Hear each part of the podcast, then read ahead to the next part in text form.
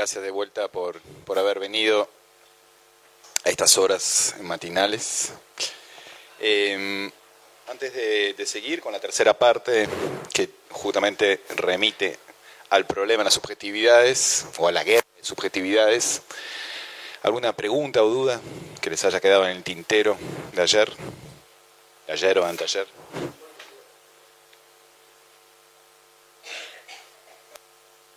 Hola, buen día. Eh, a mí un poco eh, lo que me quedó en la cabeza eh, acerca de las últimas dos clases, no me, generan unas dudas acerca de si es tal la, predominancia o la hegemonía del capital financiero. Porque entiendo que el capital financiero no genera valor, come del valor que generan otras fracciones del capital. Y en tanto y en cuando, si él, eh, la que lleva la batuta, eh, al no generar empleo, si, tiene una predominancia tal, eh, no puede ser eso un factor de riesgo, teniendo en cuenta que, el desempleo es desestabilizador para, para el capitalismo, o por lo menos es lo que enseña la, historia del capitalismo. en, tanto y en cuanto si eh, el, avance del capital financiero mm, no se traduce como un paralelismo en desempleo, si eso no es estabilizador y por lo tanto es un riesgo para el propio capitalismo que puede caer por su propio peso, que el capital financiero tenga esa predominancia. Eh, no, no estoy de acuerdo. ¿Por qué? Eh, justamente porque todo lo que vos estás planteando supone una, una teoría del valor en la cual el valor está solamente en el trabajo. Ahora, el problema es que los procesos, justamente lo, que vimos, es que los procesos sociales de valorización implican la posibilidad de producir ganancia de manera desacoplada con el trabajo, desacoplada, perdón, sobredimensionado en relación al trabajo. ¿En qué sentido? Que vos tenés una, una producción de, de ganancia sobre la base del juego financiero. ¿sí? Eh, y eso es algo que efectivamente nos, resistimos a, aceptar eso porque implica efectivamente romper con la idea de, la teoría de valor-trabajo. Y además en general hay atrás de eso un supuesto que entonces, si, si es así, los trabajadores ya no tienen el mismo poder que tienen en el capitalismo industrial, donde efectivamente finalmente como el trabajador es el que produce valor o el trabajo lo que produce valor, hay un poder ahí. Entonces, en un punto, tu, tu, comentario que explicita gran parte de la, si querés, de la posición marxista tradicional, eh, justamente me parece que es el punto a discutir. Es decir, si asumimos que efectivamente el capitalismo ha entrado en una dinámica en el cual puede producir acumulación con eh, cierto sobredimensionamiento de la acumulación financiera por la acumulación industrial. Y no, no, y no es la primera vez que pasa en la historia. Eso ha pasado también en el siglo XIX. Eh, y justamente el libro de Carl Polanyi sobre la gran transformación da cuenta de un proceso de acumulación financiera que derivó en la Segunda Guerra Mundial. ¿no? Y ahí en ese sentido, el colapso del, sistema no viene tanto por el desempleo, que es la segunda dimensión de lo que vos estás planteando. O sea, hay una primera dimensión, sí, valor trabajo o posibilidad de producir valor, no, digo independientemente del trabajo, eh, sino de manera sobredimensionada en relación al trabajo. Entonces, vos efectivamente cuando hay una crisis en el mundo financiero vas a tener un impacto en el mundo industrial y laboral, pero podés producir mucho dinero eh, sin que esté vinculado necesariamente con el proceso productivo. Entonces, ahí hay un, primer eje que efectivamente es, fundamental convencerse de eso, porque si uno no se convence de eso, entonces efectivamente el capital financiero ya no es el problema. Eh, es una especie se, construye con una especie de, ficción el capital financiero, ¿no?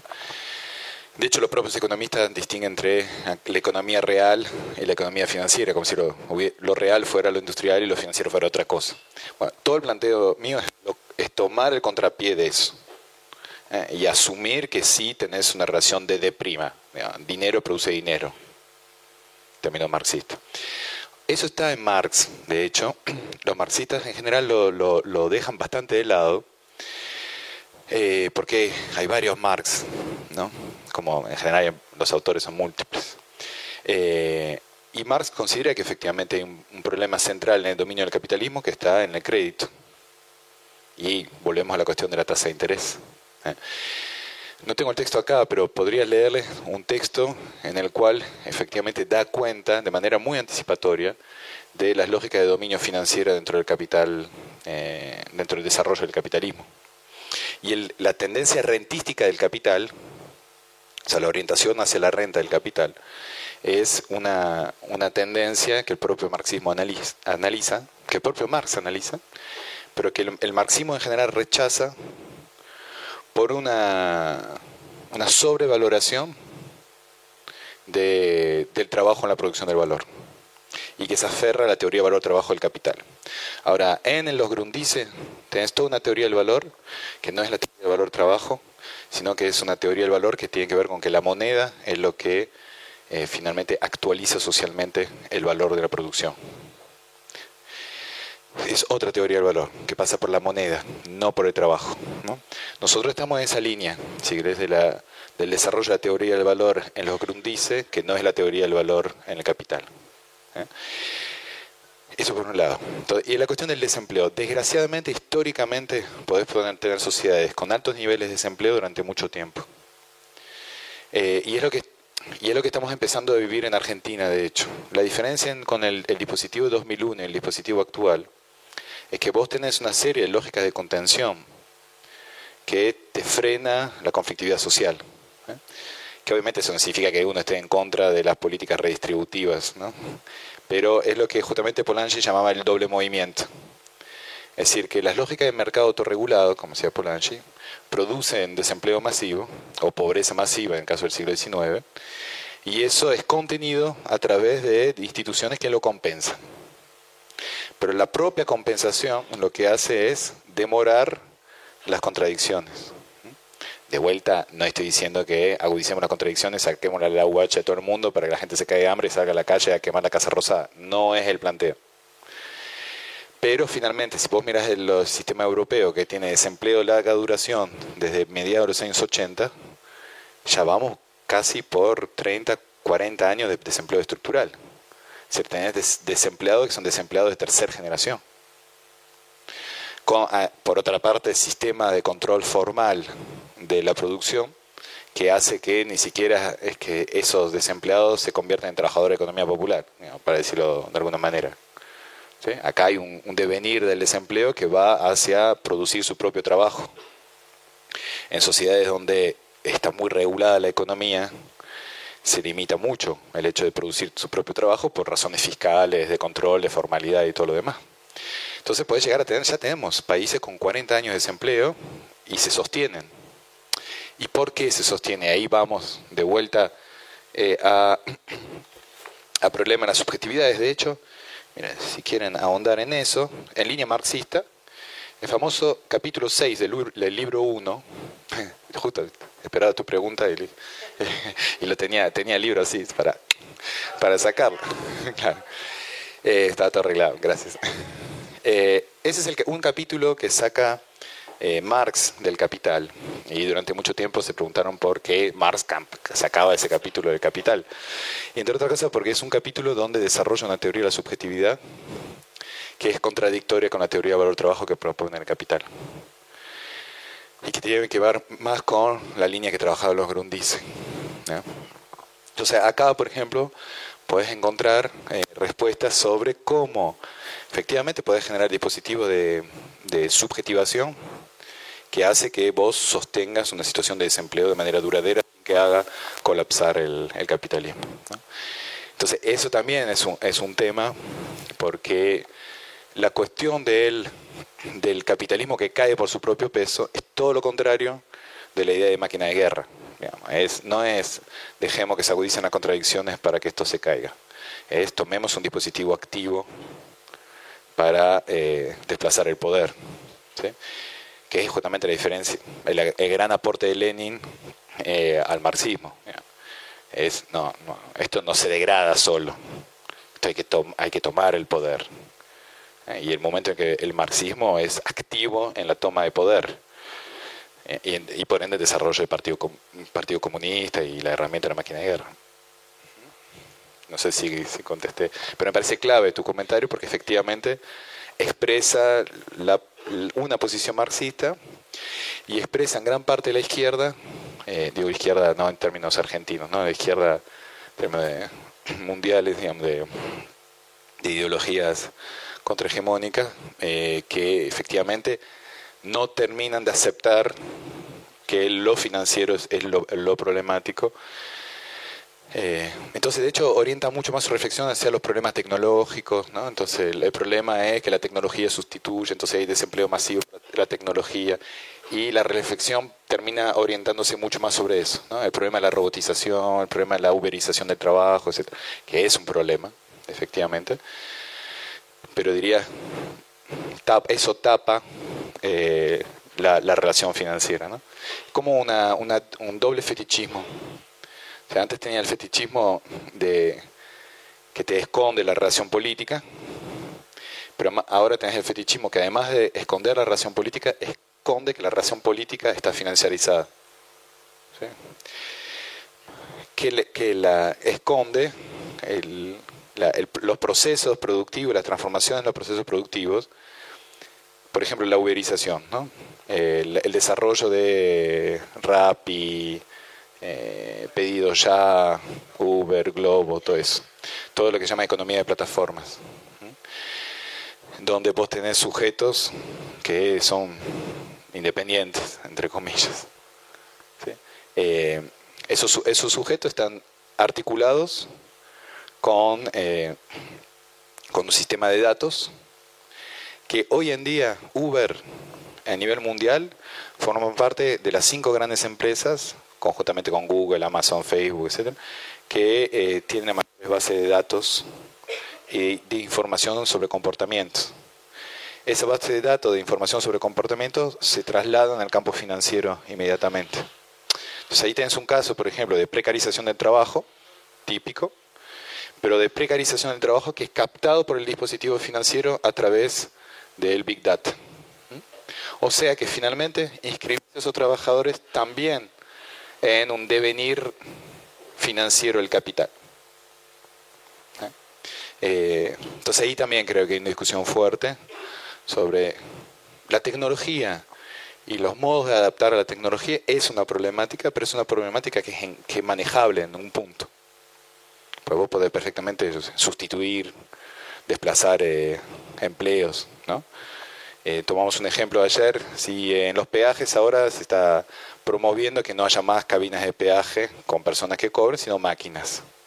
Ahora, vos podrías perfectamente financiar políticas de seguridad vial sobre la base de los peajes, en el cual las personas que en vez de estar en las cabinas, que por otra parte es un, no, es un, no es un trabajo muy, muy salubre, eh, pero todas estas personas siguen laburando, pero laburan en seguridad vial, por ejemplo.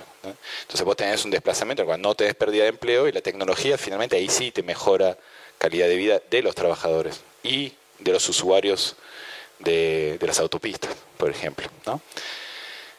Para tomar ejemplo de que sobre la tecnología uno puede intervenir, no hay fatalismos.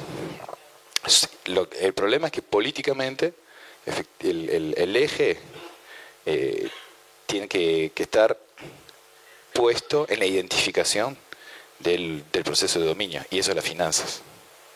¿eh? Entonces, efectivamente, todo, todo el planteo que venimos haciendo tiene que ver con eso, con identificar el patrón oculto del capital financiero. Y justamente está oculto. la, idea de patrón oculto es que el, fetiche funciona, así que no lo ves. Y no lo ves y las mediaciones son mediaciones históricas y también teóricas, ¿no? en cual no, esto, economía real, economía financiera, el valor está en el trabajo, entonces la finanza es una burbuja, es pura especulación, entonces es pura abstracción. El lobo de Wall Street, no sé si vieron la película, como personaje emblemático del mundo financiero, eh, no labura. Eh, ahora se llena de guita. Se llena de guita y logra captar una serie de energías sociales en torno a eso. ¿eh? Entonces eso es, eso es importante, efectivamente, aclararlo. Por eso te agradezco por la pregunta porque es, es clave.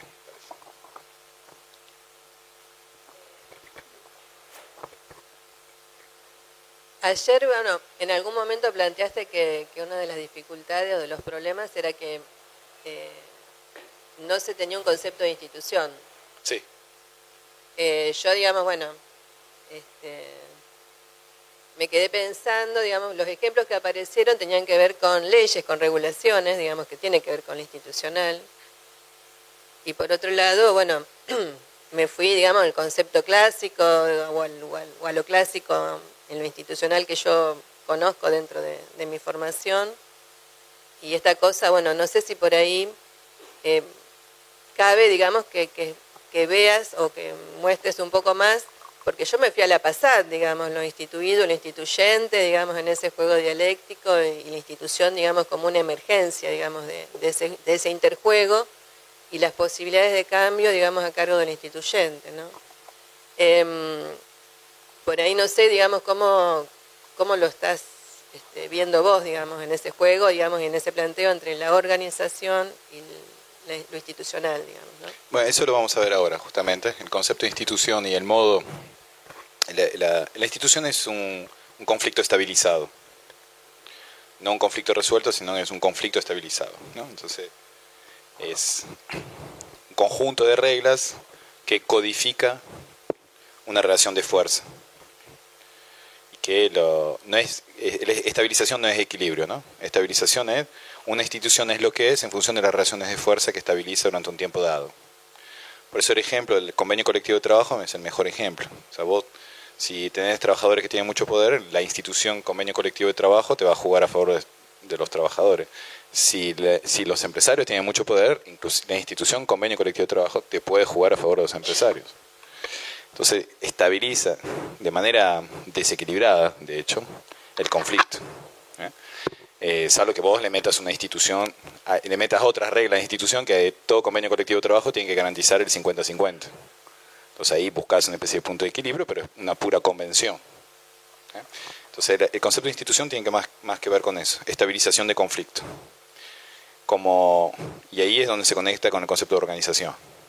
Es decir, el conflicto se puede expresar socialmente si está organizado. Entonces, finalmente, la institución es la estabilización, la estabilización de conflicto organizado.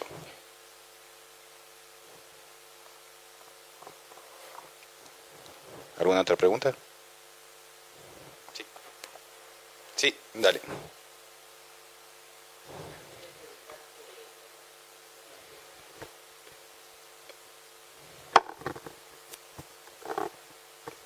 Para que te traen un micrófono, para que escuche todo el mundo. Eh, yo quería preguntarte, cuando dijiste ayer el tema del excedente, eh, para desplazar la lógica de la falta a la lógica del excedente. Eh, me parece que esto el gobierno lo sabe bien porque dice que la gente sobra, por ejemplo cuando habla de los jubilados, y me parece que también es un modo de cortar, lo, el gobierno dice, bueno, es algo que sobra, es algo que tiene que como restarle esa fórmula de supuesta igualdad formal de la institución republicana. No sé vos cómo podrías tratar esto en el relación de cómo concebís el concepto de pueblo, en un sentido más sociológico. Bueno, de hecho, el concepto de pueblo, el concepto de nación, no, no voy a entrar en el detalle de cada, de cada, uno de esos conceptos, pero cada uno de esos conceptos son conceptos que producen una, una experiencia común, ¿no? Que no necesariamente que produce identidad, que eso es otra cosa, produce una experiencia común que eh, funciona como mediación colectiva dentro del campo de la representación política, ¿no? Entonces, por ejemplo, los diputados nacionales son diputados que representan a la nación. Los ciudadanos piensan que lo representan a ellos. Es un error. ¿Sí? Uno elige a alguien que representa a la nación, es decir, una mediación abstracta del colectivo. Abstracta. No sé si es abstracta. Una, una mediación del colectivo que permite una experiencia común en la cual uno vota finalmente por alguien que tiene que representar de un modo u otro ese colectivo, que puede ser la nación o puede ser el pueblo, en función de distintas tradiciones, de hecho, eh, políticas. Entonces, en ese sentido, el modo en el cual se construye ese común y lo que representa ese común va a funcionar con una lógica de, inclusión-exclusión. ¿no? Si para vos el pueblo es la patria grande, no es lo mismo que si para vos el pueblo es un cierre sobre la argentinidad. ¿No? Porque si el pueblo es nada más que la Argentina, entonces estás predispuesto a, eh, a, un dispositivo xenofóbico. En cambio, si el, si el pueblo es la patria grande entonces, y, y que la definición de pueblo, porque es la patria grande, remite a una posición de poder específica, histórica, entonces te predispone a no ser xenófobo, pero sí ser antiimperialista. La frontera entre la xenofobia y el antiimperialismo eh, es una frontera conceptual compleja, porque implica efectivamente eh, una mediación política totalmente distinta en la relación al otro, porque el imperio es un otro. Entonces, y el modo de vincularse con el imperio es una alteridad que domina. En cambio, la xenofobia también hay un otro, pero es una alteridad que molesta. Entonces son, son, planos muy distintos. Y ahí volvemos a lo, a, lo, a lo de siempre. Cuando uno piensa en relaciones de poder, es clave tener el eje del, de la dominación, no del odio, de la molestia. Y eso es la diferencia entre ser antiimperialista o ser xenófobo. Y eso produce distintas experiencias de vida en común, sea pueblo, sea nación. ¿Se entiende la, distinción? Y de punto de vista, por ende, eso también tiene que ver el modo en el cual socialmente se construye el excedente, lo que sobra entonces, si vos estás del, lugar del antiimperialismo, hay algo que te sobra, la del otro, que querés destruir. Del lado de la, xenofobia, hay un, excedente en uno que es el odio, que uno trata de destruir también. El excedente se destruye, pero se puede destruir hacia la emancipación o se puede destruir hacia la retroversión violenta. Y eso efectivamente nos lleva al modo de pensar las subjetividades. Agenda de esta mañana calurosa, por lo menos para mí, que acá me Menos mal que apagaron los LEDs, se agradece compañeros. Eh, ¿Cómo pensar las subjetividades entonces? ¿Cómo pensar la guerra de subjetividades? Y empecemos por el principio.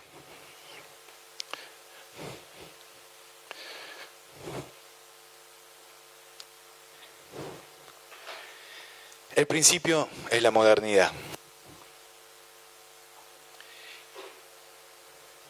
No puede haber una teoría de la subjetividad que no esté vinculada a una teoría crítica de la modernidad.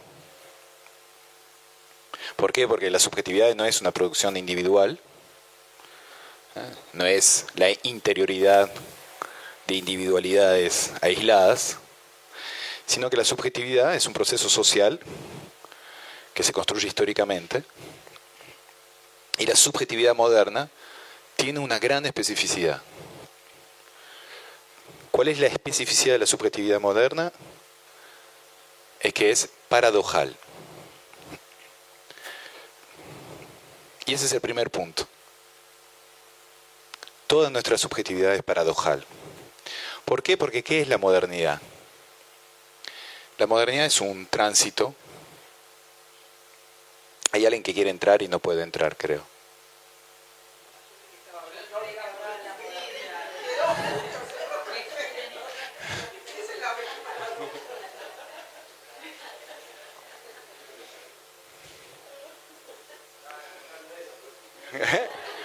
y sí y, está, y, cierra.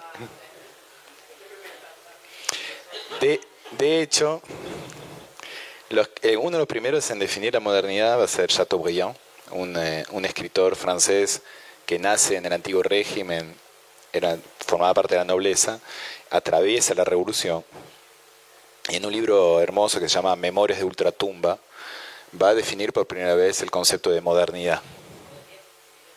Chateaubriand, sí, claro. También es el es una carne en Francia.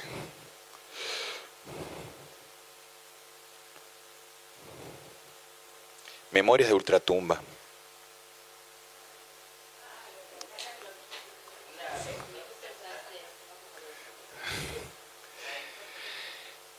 Chateaubriand dice algo así como he visto morir y nacer un siglo, me zambullí en las aguas tormentosas, dejando atrás una orilla a la cual nunca volveré, nadando hacia una orilla a la cual nunca llegaré. Ese es el concepto de modernidad. Un tránsito permanente entre un mundo que no termina de morir y un mundo que no termina de nacer. Gran error cuando uno piensa que la modernidad es la ruptura con la tradición, porque se dan cuenta que esa forma de definir la modernidad no es lo opuesto a lo tradicional, donde supuestamente predominaría la razón, el individuo y la ciencia en contra de lo, común, la religión y las pulsiones. El problema es justamente el tránsito permanente. Ese es el problema de la modernidad. ¿Y por qué es un problema? Porque efectivamente no terminamos nunca de ser lo que pensamos que somos. De eso vive el psicoanálisis.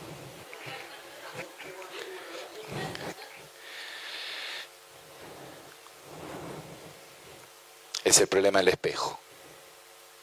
Uno se mira y piensa que esa imagen es el reflejo de una frontera epidérmica que define un sujeto. Un sujeto que tiene supuestamente una identidad. ¿Qué es una identidad? Es justamente algo que es igual a sí mismo. Eso es la identidad.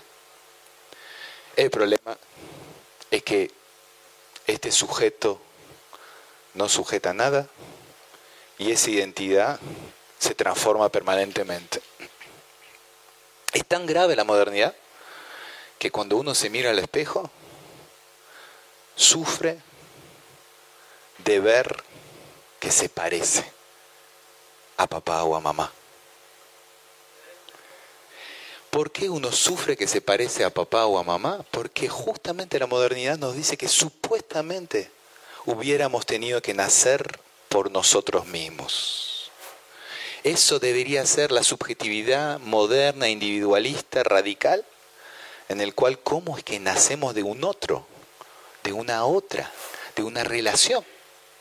¿Cómo es que somos fruto de una relación si supuestamente somos individuos autofundados? Deberíamos haber nacido por nosotros mismos. Y en el espejo entonces lo que se ve es el reflejo de que la individualidad es un simulacro. Eso nos va a decir Deleuze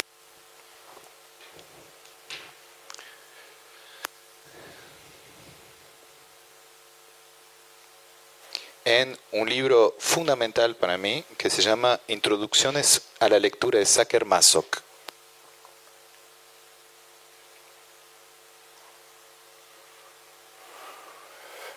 En ese libro encontrarán exactamente lo que les estoy diciendo, es decir, el problema de la individualidad moderna, entonces la subjetividad moderna, es que se piensa a sí mismo como autofundada y finalmente se da cuenta que es fruto de relaciones. Y eso es una paradoja radical de la modernidad. Y de hecho, por eso el sadismo o el masoquismo, y digo o, no y, porque no hay un complejo sadomasoquista, si no es que el sádico busca a su masoquista o el masoquista sádica, son dos lógicas totalmente distintas que se articulan ambas con el problema del Edipo, pero de, manera o de posiciones totalmente distintas. Pero el sadismo y el masoquismo surge efectivamente como expresiones literarias de la modernidad. ¿Y cuál es el problema y por qué nos interesa en particular el masoquismo? ¿Cuál es la figura masoquista de Masoch? ¿no? Masoch era el autor que escribía novelas, entre las cuales en general se repetía un personaje, una mujer, eh, que la Venus de pieles, que efectivamente castiga, inflige dolor, en general a un hombre, que le pide que le inflija dolor. ¿no? Y ustedes tienen ahí en escena toda la simbólica del nacer por sí mismo. Es decir, alguien que te inflige dolor para que puedas cambiar de piel. La otra es la que te da una nueva piel y que te permite nacer por vos mismo. El masoquismo es el gran símbolo del individuo moderno busca permanentemente el castigo del otro para nacer por sí mismo. Jodido.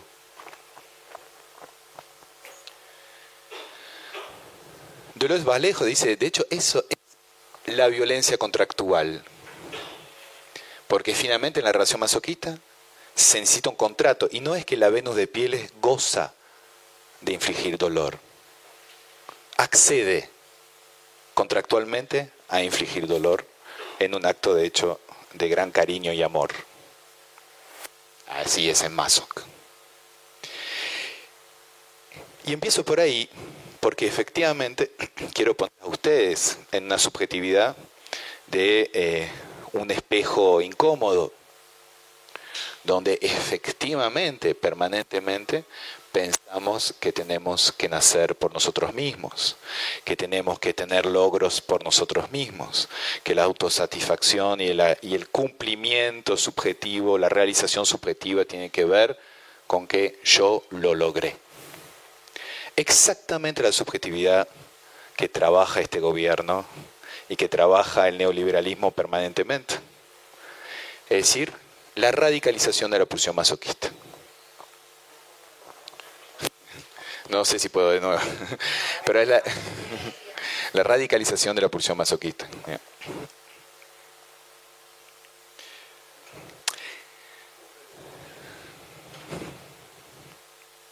Porque efectivamente entiende que finalmente cuando uno más radicaliza esa idea de que uno tiene que nacer por sí mismo y que la individualidad entonces es cada vez más autofundada, no es que se resuelve y de repente el sujeto moderno nace definitivamente, o sea, como Chateaubriand cruzó el río, llegó al otro lado y dice, ya está, soy un individuo autofundado.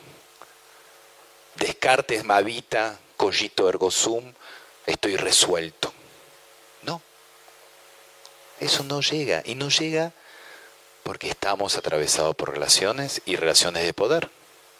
Es decir, el proyecto el proyecto de subjetivación neoliberal no puede cumplirse. Es, es la buena noticia. La mala noticia que, como decías en relación al desempleo con el capitalismo, puede durar mucho tiempo. Es decir, que podemos estar atravesados por un proceso de subjetivación en el cual se piensa que en algún momento se va a llevar, llegar a ese individuo autofundado. Y pensar, por otra parte, que la libertad es eso, que la libertad es autofundarse, nacer por sí mismo. Un masoquista exitoso.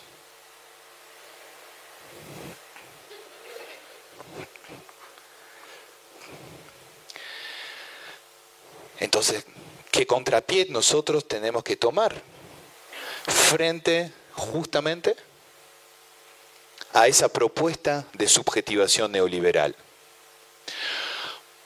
Porque tomemos lo que dijimos ayer. Si efectivamente el problema es que la individualidad se orienta hacia su autorrealización desde el hecho que está autofundada y que además esa subjetividad es captada por la deuda, ese sujeto individual moderno, neoliberal, financiarizado, esa subjetividad es una subjetividad que tiene un tipo de paradoja particular. Busca autofundarse, pero está endeudado.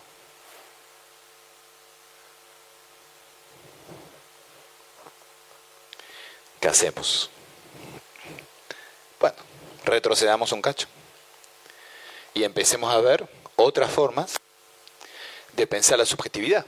Porque cuando uno dice que el proyecto de la subjetividad neoliberal nunca se va a poder concretar es porque hay algunos datos fundamentales que son la manera en la cual se constituye el inconsciente.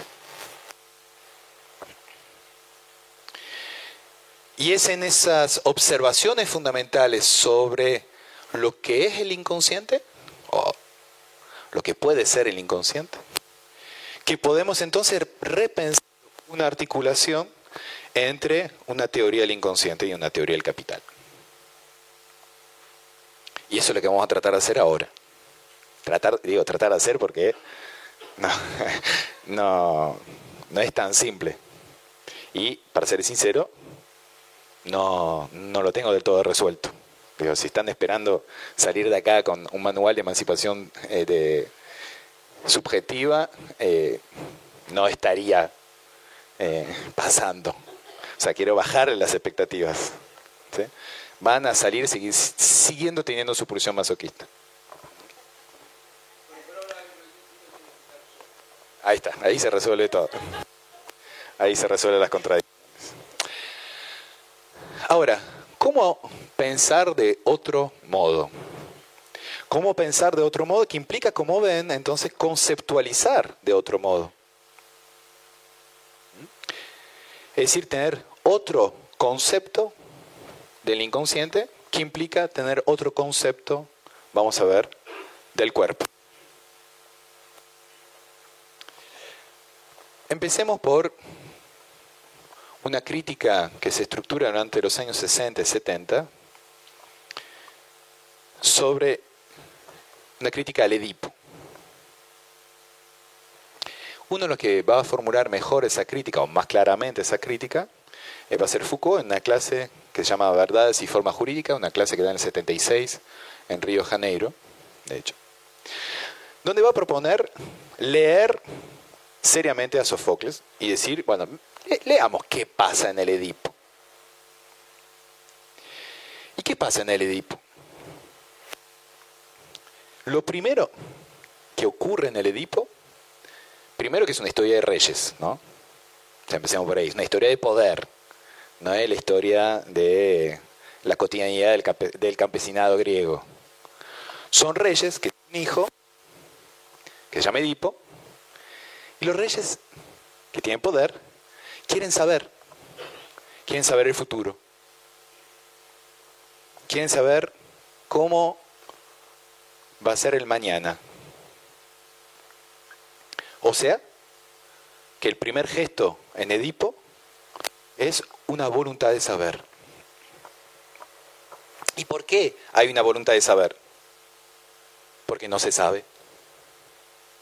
Lo mismo que para el valor. La base de la relación al saber es que no se sabe. Entonces, ¿qué hacen los padres de Edipo? Van y consultan el oráculo. Y el oráculo les anuncia que Edipo se va a acostar con la madre y va a matar al padre. Pero el disparador es la voluntad de saber. Y el que desencadena toda la acción.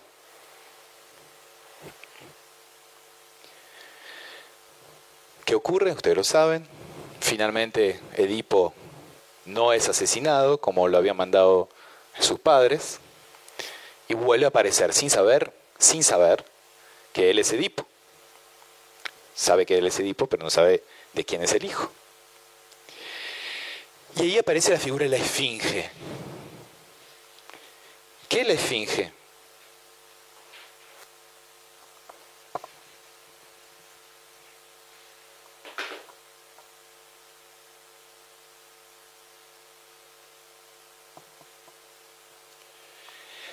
La esfinge es una quimera,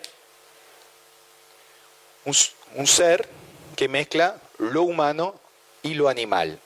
En ese caso, ¿eh? un rostro de mujer y un cuerpo de león alado. Ahora, la esfinge, ¿qué hace? Devora a quien no puede contestarle su pregunta. Es decir, devora a quien no sabe. ¿Y qué pregunta hace? ¿Y qué pregunta le, formula Edipo, de hecho? ¿Cuál es el animal que a la mañana camina cuatro patas, a la tarde sobre dos patas y a la noche con tres patas? Y la respuesta que encuentra Edipo es el ser humano. Y ahí Edipo, contestando la pregunta, es decir, sabiendo, vence a la esfinge. En esa escena ustedes tienen justamente un gran condensado de la paradoja moderna. Es decir, la pregunta sobre el saber es una pregunta sobre la relación entre lo humano y lo animal. La esfinge pregunta, ¿qué animal? La respuesta es lo humano. La esfinge es animal y humano. La relación al problema del saber en la constitución del inconsciente es la relación entre lo humano y lo animal. Después ustedes conocen la historia, cómo sigue. ¿eh? Edipo en el camino mata al padre, se acuesta con la madre y después descubre que es Edipo es decir, sabe, y se arranca los ojos y se exila. Es decir, todo, nos dice Foucault, es todo un problema de relación entre saber y poder. Pero toda esa relación entre saber y poder es justamente lo que va a constituir el inconsciente. Otro ejemplo el Minotauro.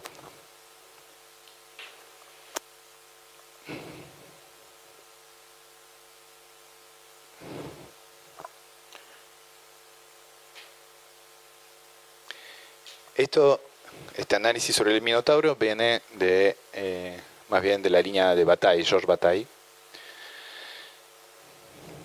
El Minotauro, ¿qué es? De vuelta, una quimera. Mitad humano, mitad animal. Es casi lo contrario, no casi no, es lo contrario de la esfinge. Cabeza de toro, cuerpo de hombre. La esfinge es rostro de mujer, cuerpo de animal. El Minotauro, ¿dónde está? En el centro del laberinto. Si vos llegás al centro del laberinto, ¿qué hace el Minotauro? Te devora. Salvo, como Teseo, que tengas un hilo, el hilo de Diana, que te lleva hasta el centro y que te permite salir. Pero cuando vos llegas al centro del laberinto, te espera la muerte, la destrucción. Salvo que efectivamente lo mates y te conviertas también en rey, porque Teseo se convierte en rey por matar al Minotauro. De vuelta, otra imagen sobre la relación entre saber y poder. El laberinto es el símbolo de la búsqueda de la verdad. Y en el centro de la verdad está la tensión entre animalidad y humanidad que te devora. Y si lo mata, te convertís en el poder. Matar al saber es la forma de justamente tomar el poder. Pero matar, ¿qué es saber?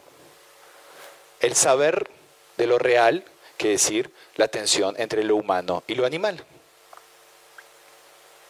Otro elemento central de otro concepto de inconsciente. En el centro de la inconsciencia está la tensión permanente entre lo humano y lo animal.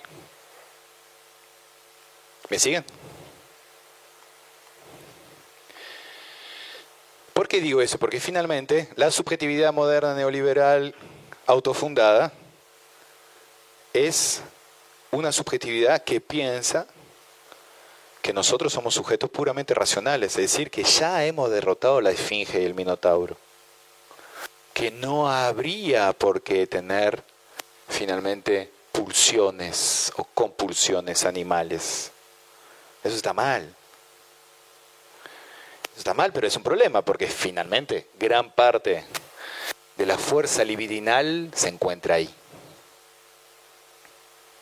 Entonces ahí tenemos un primer punto fundamental. La tensión entre animalidad y humanidad es una tensión constitutiva del inconsciente. Y como tensión constitutiva del inconsciente, expresa un tipo de relación entre saber y poder.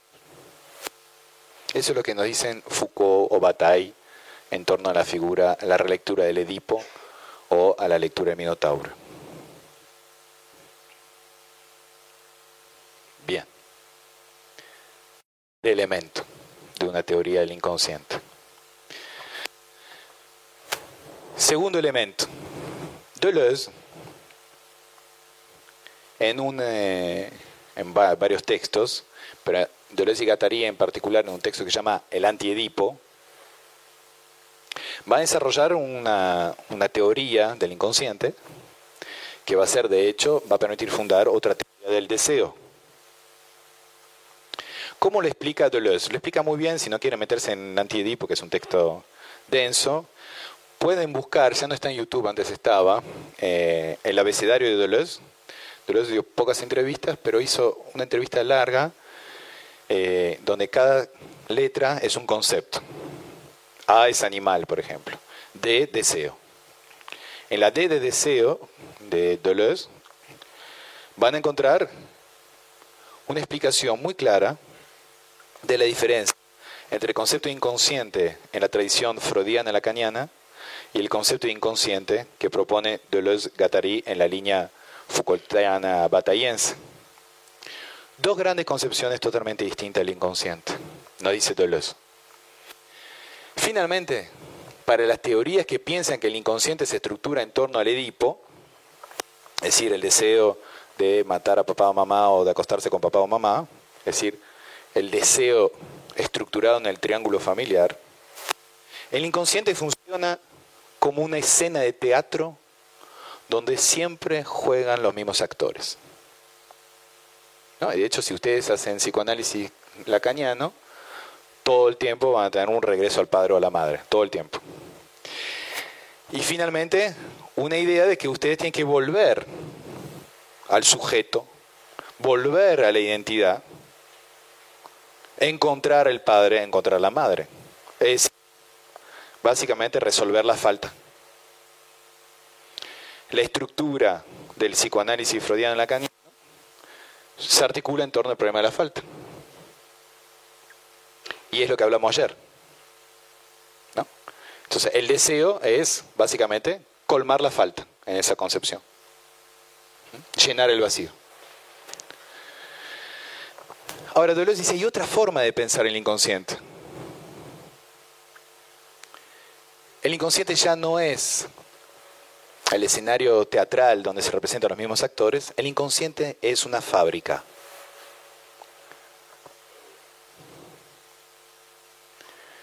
Una fábrica donde justamente se articulan distintas relaciones y que no son solamente papá-mamá. Son las relaciones políticas, son relaciones históricas, son las relaciones de género, son las relaciones amistosas, son las relaciones múltiples que se van estructurando, pero donde el inconsciente ¿eh? articula justamente distintas formas de un saber sobre sí mismo que son articulaciones de distintas formas de relaciones de poder. Es la inversión, por eso es lo antiedípico. No es que las relaciones sexuales en el triángulo edípico producen el inconsciente, sino que las relaciones de saber-poder que se estructuran en el inconsciente producen relaciones sexuales, producen la sexualidad. La sexualidad no está en el centro. La sexualidad es la producción de un tipo de relación saber-poder que se establece en el inconsciente. Se invierte. ¿Eh? No es que lo sexual produce simbólicamente la forma en la cual uno piensa y se relaciona el mundo, sino que es las relaciones de saber-poder articuladas históricamente que producen tipo de sexualidades. Entiende que esa concepción del inconsciente sobre las sexualidades va a ser fundamental en el desarrollo justamente de la teoría de género posterior. Porque en un caso, efectivamente, sigue habiendo en el psicoanálisis lacaniano la idea de que la homosexualidad es una patología, o sea, un problema en relación con el nombre del padre, entre otras cosas. Y en el otro caso es las relaciones sexuales, finalmente, y los deseos sexuales se construyen. Y se construye no significa que uno decide que desea. ¿eh? No es la construcción en el, sentido de, la, de, la, de la elección. No es que vos te levantás un día y dices, decidí ser homosexual.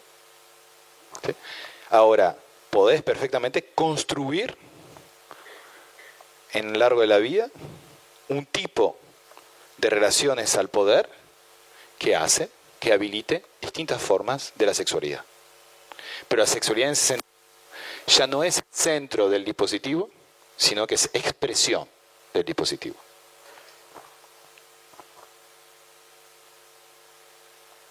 Entonces tenemos dos elementos.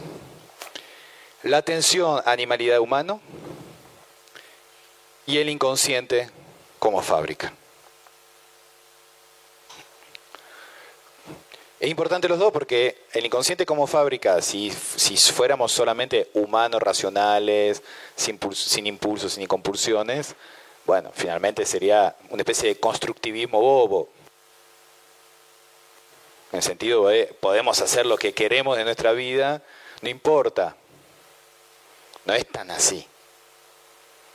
No es tan así, porque hay algunas dimensiones en el inconsciente que tienen que ver efectivamente con lo que no habla, que es el animal, con lo que no se puede nombrar, con el imposible lenguaje, va a decir Bataille, que es justamente la definición del inconsciente Lacan, que es lo real, lo real que es de lo que no se puede nombrar. Efectivamente hay algo que es innombrable, porque hay algo que no habla, que es la animalidad, pero se expresa se expresa. Y ahí volvemos justamente al concepto de experiencia del cual quería hablarles antes. De vuelta, lo que estoy tratando es fundar teóricamente un concepto de experiencia en el cual la experiencia no es solamente lenguaje, sino que justamente la experiencia es la tensión entre animalidad y humanidad en una fábrica de sentidos ¿eh? que justamente articula relaciones de saber-poder.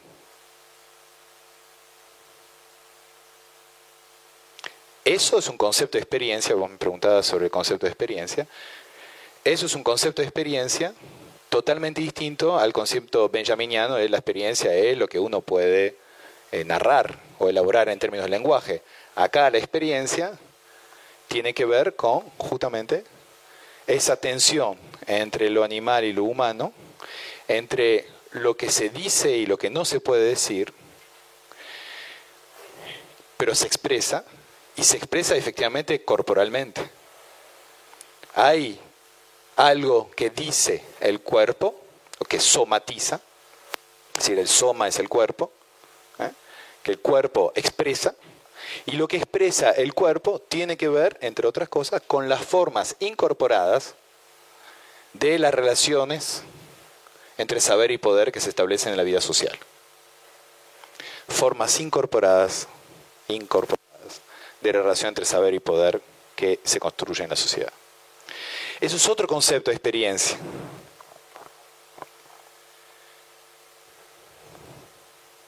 Eso es otro concepto de experiencia, totalmente distinto. A la idea de que la experiencia se trabaja solamente en el plano del lenguaje. O que el inconsciente funciona como un lenguaje. Acá estamos proponiendo un concepto en el cual el, inconsciente funciona en alguna cosa como lenguaje, pero hay otras partes donde funciona con otras lógicas.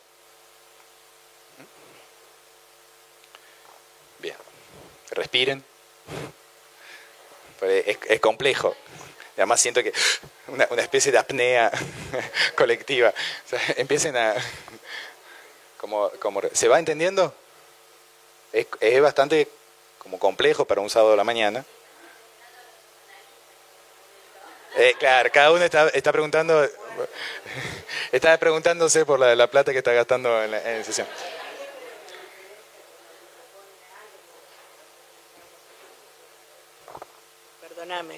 Digo, ¿qué di- ahí está la diferencia en lo que dice Aleman sobre los, di- digamos, desarrolla la parte inconsciente de lo que no se puede, digamos, en el lenguaje. Vos agregarías la parte animal. La parte de la animalidad y la parte de la fábrica. Porque ahí, si uno asume ese concepto inconsciente, en el cual el inconsciente es una fábrica, entonces efectivamente la máquina de guerra se puede articular con la fábrica del inconsciente.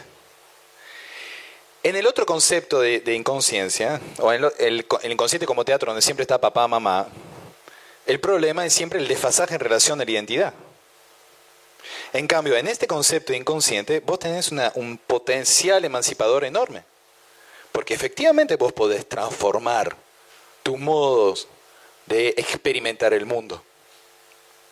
Y no lo digo en términos de un deseo de, eh, político, de qué bueno sería que se transformara de modo... Es que eso es lo que ocurre históricamente.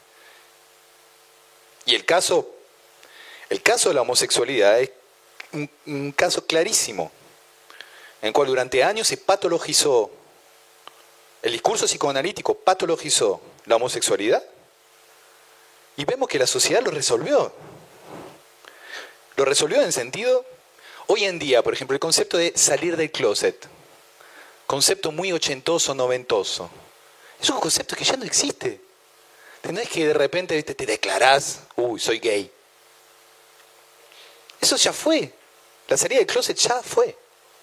¿Por qué ya fue? Porque ya no es necesario una reafirmación identitaria. ¿Por qué? Porque la sexualidad hoy en día ya no es un problema de reivindicación identitaria.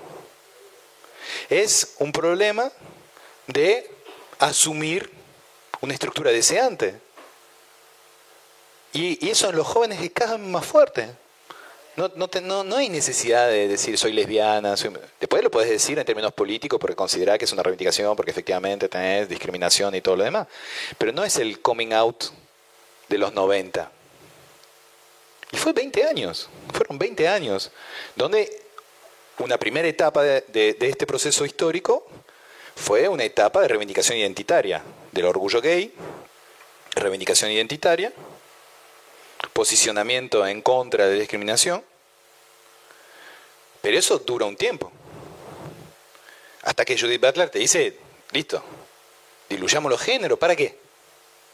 ¿Para qué reforzar tanto el rasgo identitario si finalmente lo importante es cómo se fabrica el deseo? Y en todo caso, lo que ocurre socialmente es que se va desandando las jaulas identitarias. ¿Eh? Y ahí hay un proceso de emancipación sexual, claramente, claramente, en la sociedad. Pero ese proceso de emancipación llega a madurez en el momento justamente en que ya no es necesario decir salir del closet. Porque aparte no es que este, las identidades sexuales son definitivas. Es que, eh, no, yo era heterosexual, ahora soy homosexual, entonces las mujeres me dan asco. No, no es así. Son tránsitos. Son devenires, va a decir Dolores. Devenires del deseo. ¿Mm? Que va cambiando. ¿Eh? Y eso está muy lejos de la identidad. Pues la identidad es lo que siempre es igual a sí mismo. Entonces, si, la identidad sexual es cambiar la identidad heterosexual por una identidad homosexual, es la dialéctica identitaria. Ahora, si efectivamente la emancipación sexual es estar siempre en el devenir de su propio deseo, ¿y por qué uno siempre está en el devenir de su propio deseo? Porque justamente lo va fabricando. Y lo va fabricando no necesariamente a conciencia, sino en función de la trama de relaciones que lo atraviesan a uno. Es decir, que el devenir de la subjetividad está anclado históricamente está anclado, está atravesado por la historia. Uno forma parte de su proceso histórico. Y por ende, la producción de la subjetividad individual ya no es un problema individual, sino que es un proceso colectivo. Cual uno se puede resistir más o menos en función de distintas cuestiones, pero es un proceso colectivo que te lleva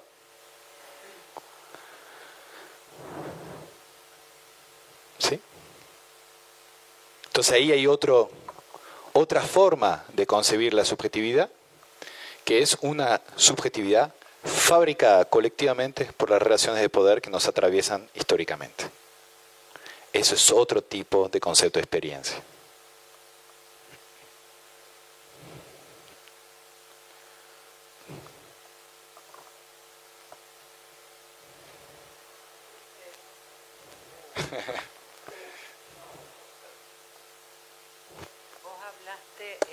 Ayer de la fantasía de las teorías freudianas.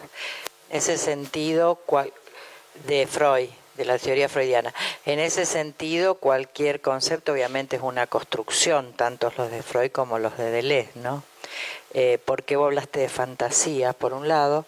Por otro lado, cuando vos hablas del deseo de colmar la falta, justamente lo que dice Freud Lacan es que la falta no se coma nunca, sino que es a partir de la falta que eh, aparece el deseo que inviste distintos objetos que cubren simbólica imaginariamente esta cuestión de que se cubre la falta, pero que en realidad lo que es el motor de la vida es que por estructura la falta no se cubre nunca.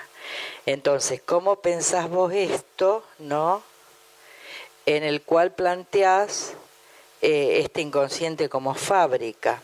Y la otra pregunta es cuando hablas de animalidad, ese saber no sabido, eso que no se puede decir, ¿cómo ubicarías vos la diferencia entre eso que no se puede decir en Foucault y el concepto de saber no sabido como aquello que en un punto tiene que ver, pienso que a lo mejor vos lo decís en este sentido, lo de animalidad, con toda esa eh, situación hasta que se adquiere el lenguaje, en la cual, como no hay, digamos, eh, una huella anémica vinculada a la palabra, hay un registro, pero no hay lenguaje, en el sentido de que se pueda rememorar desde la memoria, desde el discurso, una experiencia que uno ha tenido a lo mejor el primer año de vida. Entonces es, es muy interesante el planteo que vos haces para seguir pensando e incluso eh, Silvia Bleichmar trabajó mucho esto de pensar eh, ella diferenciaba el concepto de producción de subjetividad, teniéndolo en cuenta desde la trama histórico, cultural y político, de la constitución del sujeto, pensándolo en la dinámica freudiana, digamos. Entonces, me parece que es muy interesante tensionar esto eh, para pensarlo eh, en relación a las condiciones actuales, no solo la sexualidad, porque vos decías la relación eh, es producto de relaciones sociales, pero ya Freud en Totem y Tabú y en el malestar en la cultura, justamente lo que plantea es que la condición humana va a estar siempre tensionada entre lo pulsional y lo cultural. Y cuando hablamos de cultural, ella ubicaba en Toten y Tabú la relación del protopadre, es decir, de este padre del horda primitivo, bueno, toda construcción que la hace. Entonces,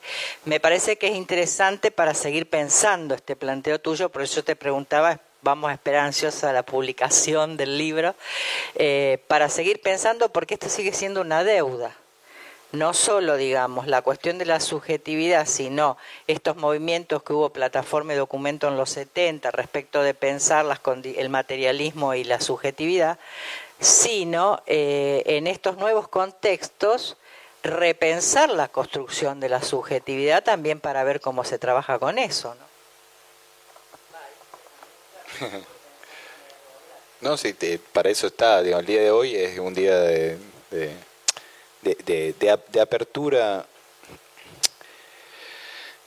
de, apertura a formas de considerar eh, la subjetividad justamente también para abrir la posibilidad de la transformación subjetiva. Ahora, porque en todo lo que estoy planteando hay una, hay una postura política, en el sentido de cómo hablar, cómo hablarle a una subjetividad que se teoriza de punto de vista del inconsciente como fábrica. Entonces no es lo mismo hablarle a, un sujeto que se define identitariamente que hablarle a una persona cuya subjetividad está atravesada por una fábrica que es fruto de un conjunto de relaciones de poder y relaciones sociales y que finalmente está siempre en devenir. Y eso también es una especie de capacidad de acción y a, su vez abre a la posibilidad de la transformación. Porque si no, uno, eh, fíjense el marketing político de Cambiemos, ¿no? ¿Con qué jugó mucho siempre? Con la relación directa. ¿Se acuerdan? En las fotos en general se veía los candidatos de espalda, ¿no? de, tres cuartos, y le hablaban a voz, ¿no? directamente, o sea, un diálogo directo con la individualidad. Después, eh, Alejandro Roschichner, que Descanse en paz, León. no debe descansar en paz. Pero efectivamente él que, tiene, tiene esa, esa, fascinación por un, un individuo eh, sobreexcitado por su propia autorrealización. Eh, hay un, eh, el hijo de, Fernando Sabater, que se llama Amador Sabater, tiene un lindo texto hace pocos donde decía finalmente el sujeto neoliberal es un individuo que está siempre en un subidón, subidón en el sentido merquero de la palabra, ¿no? Que está, mete palo, está súper excitado, ¿no? Siempre puesto, siempre al palo. Como una, justamente, una sobreexcitación de la potencia. Y esa sobreexcitación de la potencia que hace que vos estás captado permanentemente por el, propio dispositivo de acumulación. Porque esa cosa de la dilución de los tiempos de trabajo, los tiempos del ocio, el hecho que vos cada vez que entras en Facebook participás de un proceso económico en el cual otro está produciendo datos sobre tu propia práctica y vos sin saberlo, finalmente. Eh, o sea, uno está inserto permanentemente, casi 24 horas sobre 24, en un proceso de acumulación pero porque justamente la, idea es que estés sobreexcitado. O sea, que estés al palo todo el día. Si cerrás un día el celular, de hecho, ya son temas de conversación, ¿no? No, un día sin celular eh, se, se, remite a la angustia o a la liberación en general. Son dos como, no sabés lo bien que me sentí, no me andaba el celular, me di cuenta de lo cuán dependiente estaba de ese aparato. Pero a su vez hay una mezcla de angustia de que eh, me habrán etiqueteado, ¿no? Entonces, en esa tensión subjetiva es que uno, uno oscila. Ahora, frente a eso, ojo, eso produce subjetividad. Es muy activo en la producción de subjetividad porque está, uno está todo el tiempo atravesado por un tipo de evaluación social en el cual efectivamente la red social opera materialmente en la producción de una autorrepresentación o una presentación de sí y de la valorización, exactamente. Eh, es, la cuestión de la valorización, ahí se ve claramente porque además está cuantificada la valorización. ¿Cuántos me gusta? Cuántos, o sea, es decir, hay una conmensuración, una conmensuración de lo inconmensurable. Es decir, uno piensa o tiene la fantasía de que se puede medir cuánto los demás gustan de uno. Jodido. Es jodido porque finalmente en, ese, en, esa inconmensurabilidad hay un, hay un margen de indeterminación que es muy emancipador, porque en un punto hay algo que no sabes de lo que piensa el otro y eso permite, digamos, distintos tipos de proyecciones. De proyecciones sobre el otro y de proyecciones sobre uno. ¿Sí?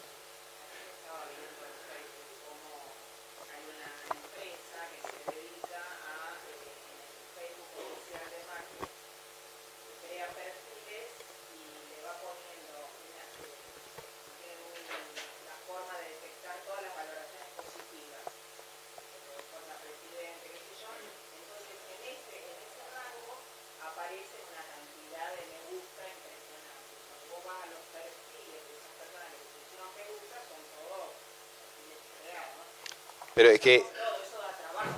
Eh, pero, ahí es donde vos ves que podés trabajar la subjetividad.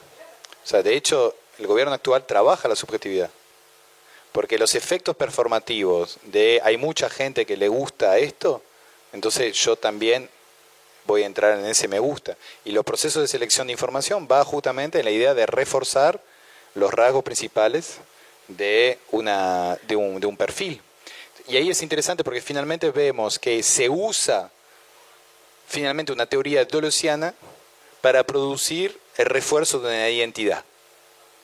Fabrica una identidad, fabrica una identificación, una rigidificación, una autorreferencialidad. Entonces, en lo que estamos, en lo que estamos planteando, está, hay una teoría del inconsciente que permite efectivamente un trabajo activo sobre la subjetividad. Y ese trabajo activo es un trabajo efectivamente colectivo y implica estar dispuestos a producir experiencias. Y ahí ya la política no es solamente el discurso, la tribuna y el discurso. La política es también la producción de experiencias colectivas y sumar a experiencias colectivas. Eso lo, ha hecho siempre la, política. Pasa que a través de lo que estamos diciendo, darle una teoría de por qué una marcha produce organización. ¿Por qué un paquete produce organización? Porque produce una experiencia común que implica hacer la experiencia del colectivo y hacer la experiencia de la potencia de un colectivo. hacer la experiencia de la potencia de un colectivo y el modo en que eso transforma las subjetividades. ¿Por qué las marchas, inclusive cuando son para conmemorar momentos tristes, sin embargo se parecen a una fiesta? Producen una alegría, un afecto alegre, diría Spinoza, porque hay un encuentro que aumenta la potencia. Esa es la definición de alegría en Spinoza que es el encuentro que produce un aumento de la potencia. En una marcha uno puede estar conmemorando un golpe de Estado y sin embargo se parece mucho a una fiesta. ¿Por qué? Porque en ese momento se aumenta la potencia. ¿Cuál es la alegría del amor? Exactamente lo mismo. Un encuentro que aumenta la potencia. Para seguir aumentando nuestra potencia colectiva, les propongo cinco minutos de pausa.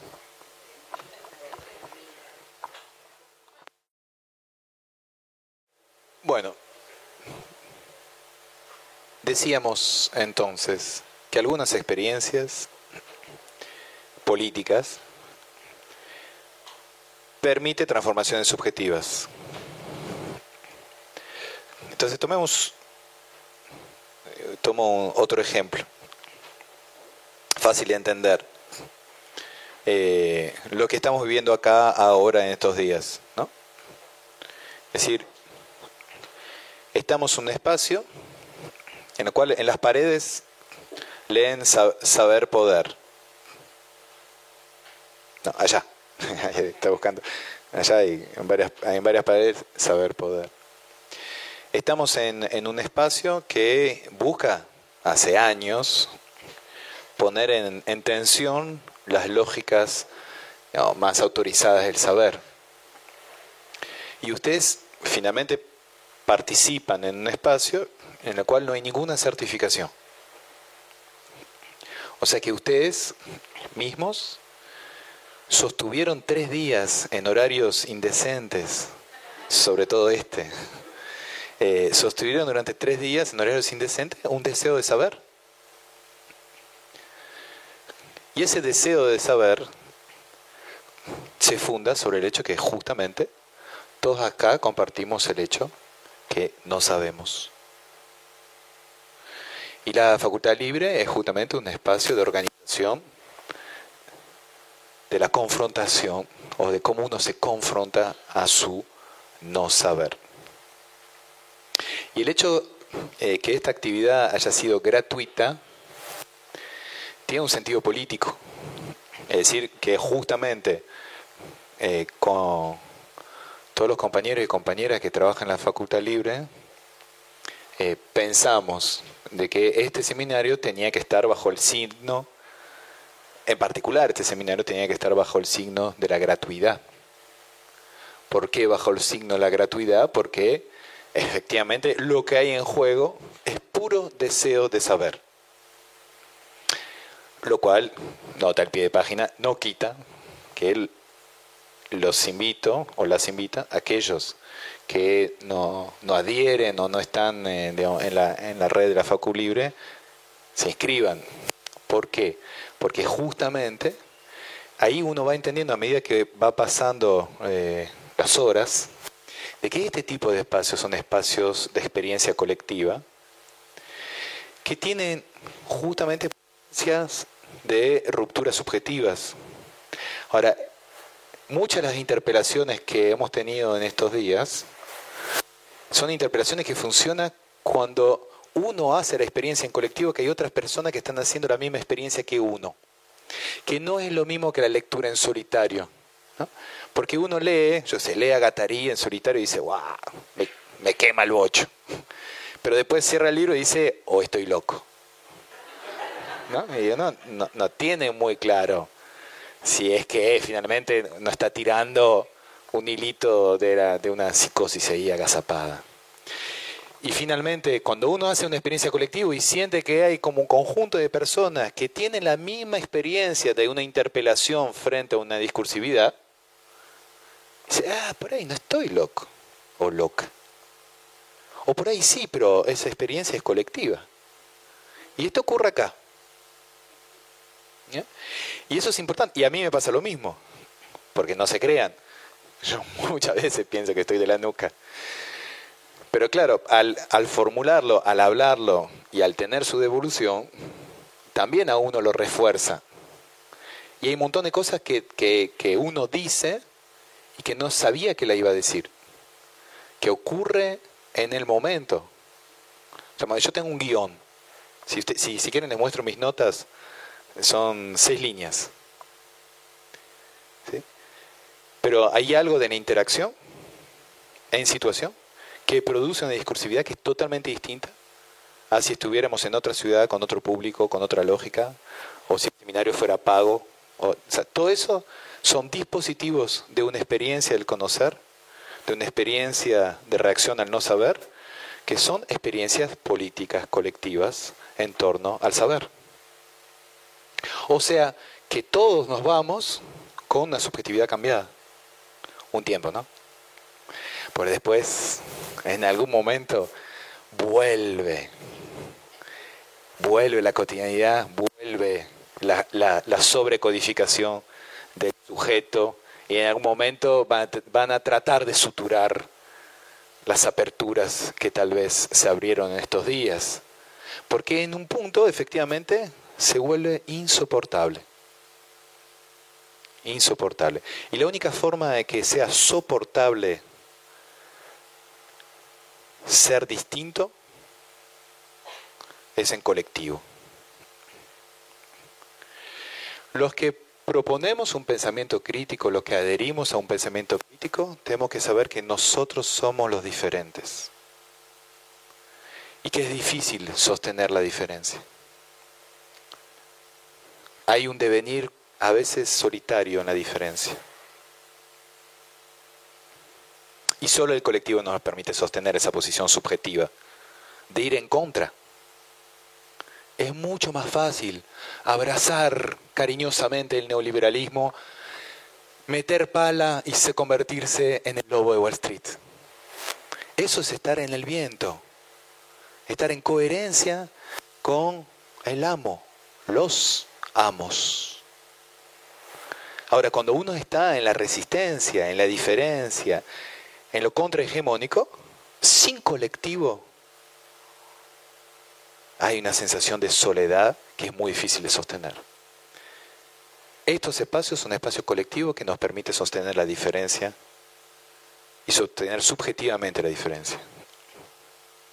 Por eso es importante poner el cuerpo en espacios como este. Por eso estoy totalmente en contra de virtual. Siempre me opuse a la educación virtual. Eh, que todo el mundo piensa que es el devenir y el futuro de la educación. No, hay, hay algo de la interacción en la cual no es lo mismo hablarle a una cámara, para uno como docente es horrible, porque no hay, no hay feedback. Yo ahora desde acá veo sus reacciones y me alimenta. Me alimenta intelectualmente, me refuerza, me lleva, me provoca. Para mí es fundamental la presencia. Entonces, nada, les quería decir eso porque eh, finalmente muchas de las cosas que dijimos anteriormente tienen que ver inclusive reflexivamente con esta misma situación en la cual estamos. Ahora, avanzo. ¿Cómo esta, esta teoría de la subjetividad, que tiene que ver con un tipo de teoría de la experiencia, les recuerdo donde pensamos el inconsciente como fábrica y a su vez que sostiene la tensión permanente entre animalidad y humanidad. Y que finalmente esa forma de pensar el inconsciente como fábrica, la tensión entre animalidad y humanidad, lógicamente nos lleva a pensar la subjetividad siempre en devenir. Porque como una fábrica siempre va a ir cambiando. Esto es gran parte de la angustia justamente del sujeto moderno que le gustaría estabilizarse, que le gustaría volver a la orilla de la cual proviene, pero la cual nunca va a volver. O le gustaría llegar del otro lado, pero no va a llegar del otro lado, porque no puede nacer por sí mismo. Entonces tiene que nadar en ese río. Y va a estar siempre en devenir. ¿Y saben cuál es el peor escollo que tiene la subjetividad contemporánea que busca su propia emancipación? Es tenerle miedo a devenir. Tenerle miedo al devenir. Tenerle miedo a devenir.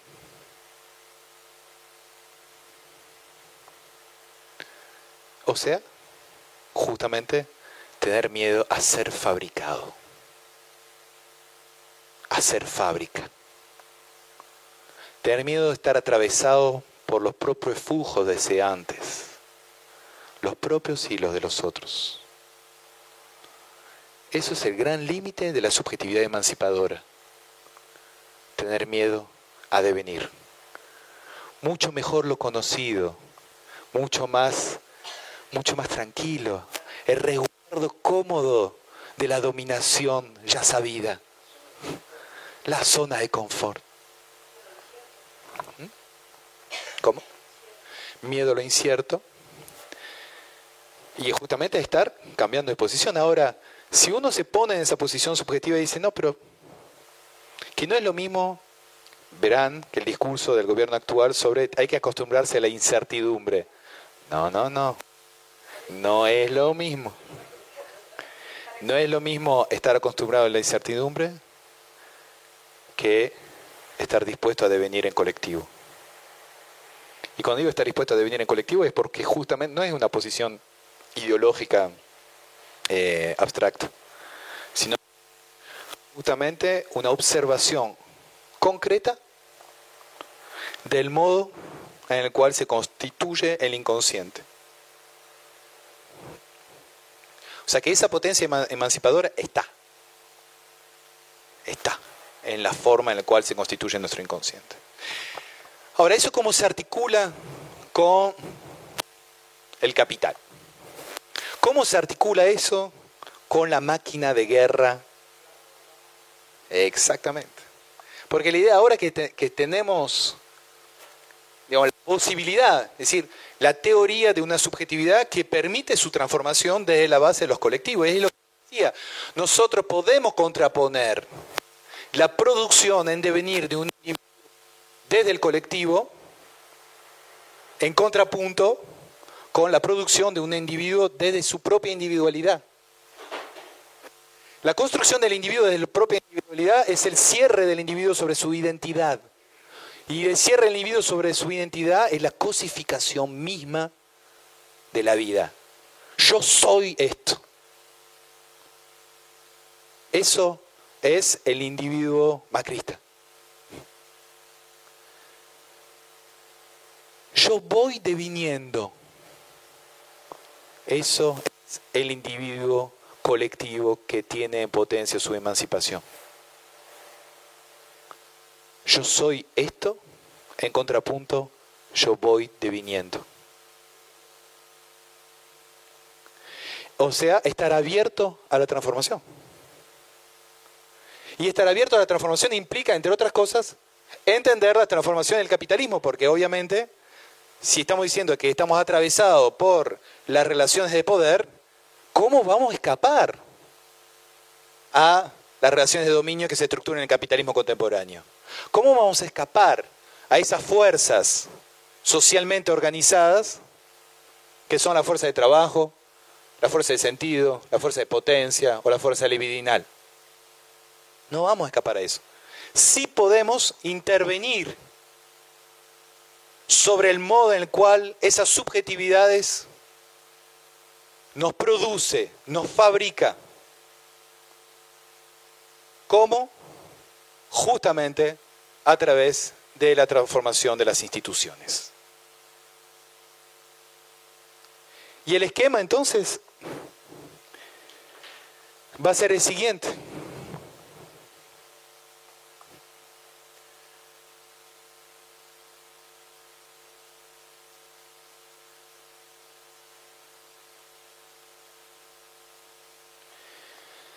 En el centro de la guerra de las subjetividades va a estar la pugna por la definición de lo que es la experiencia. Ustedes vieron que ahora hay, cada vez más hay propagandas de empresas privadas que venden experiencias, ¿no? sobre todo el mundo turístico, etc.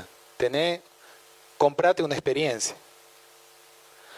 Todo lo contrario de lo que estamos planteando como concepto de experiencia, sobre el cual hemos ahondado. Ahora, la experiencia en el mundo contemporáneo, moderno, se caracteriza por ser paradojal. Como vimos hoy. Pero además, esa experiencia se inscribe en relaciones jerárquicas.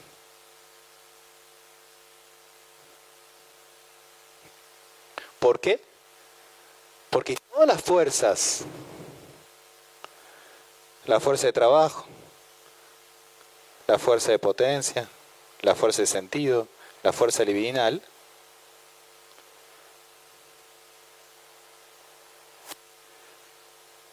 todas producen jerarquización social. Esas fuerzas organizadas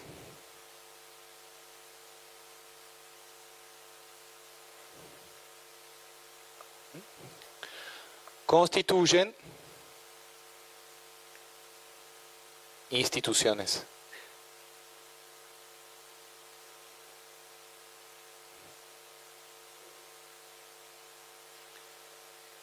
Y las instituciones participan de la experiencia, hacen a la experiencia,